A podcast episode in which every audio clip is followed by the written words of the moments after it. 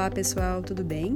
Sejam muito bem-vindos e no episódio de hoje eu vou falar um pouquinho sobre o medo. Espero que gostem. Oi pessoal, tudo bem? Hoje eu gostaria de falar com vocês um pouquinho sobre o medo, o medo que tanto nos impede de irmos em busca dos nossos objetivos, de conquistarmos os nossos sonhos, de realizarmos tudo aquilo que a gente sabe que vai nos levar é, para um próximo patamar, que vai nos deixar mais felizes, né? Então, por que que a gente deixa de fazer o que a gente sabe que deve fazer por causa do medo, né? É, teve uma frase que a Noemi Badiali é, compartilhou. A Noemi já foi entrevistada no Conscientemente, mas ela compartilhou essa frase em uma outra oportunidade. Mas eu achei uma frase muito linda que eu acho que vale muito a pena compartilhar.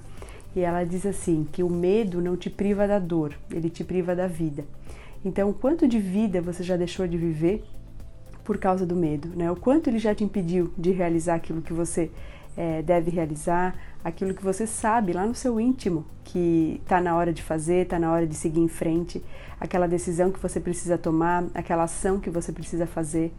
Então, achei uma frase muito linda e nos mostra o quanto realmente o medo nos priva de viver, né? É, outra frase que eu achei bem bacana e que é, eu ouvi num seminário que eu fui do Jack Canfield é que fala o quanto a gente deve é, se sentir confortável em viver desconfortável. Então, assim, ficar confortável com o desconforto. Tem situações na nossa vida que vão ser desconfortáveis de serem feitas, de serem é, transcendidas, né? É, então, ficar confortável mesmo em viver esse desconforto, porque é a partir dali, né, de superar aquilo que a gente sabe que precisa ser feito, é que as coisas vão tomando um novo rumo muito, muito, muito melhor na nossa vida, né? Tem mais uma frase que foi compartilhada nesse seminário que diz que a gente deve sentir o medo, mas agir mesmo assim. Então, se permita, né? Tem alguma coisa que te desafia muito, que você sente medo?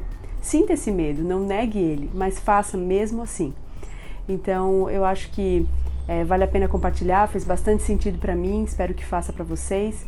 Se você gostou desse vídeo, desse podcast, né? Se você estiver no YouTube, deixa um like aqui no vídeo, compartilhe. Se você estiver ouvindo em outras plataformas, é, deixe seu comentário, se for possível. Vai ser bem legal saber se você gostou.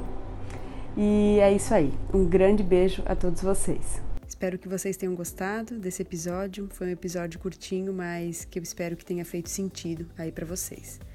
Para quem quiser saber mais sobre os meus atendimentos, é, com o coaching, o reiki, o teta healing, é só falar comigo, me mandando um direct lá no Instagram, o arroba conscientemente podcast, ou então me escrever por e-mail lá no contato arroba conscientementepodcast.com.br.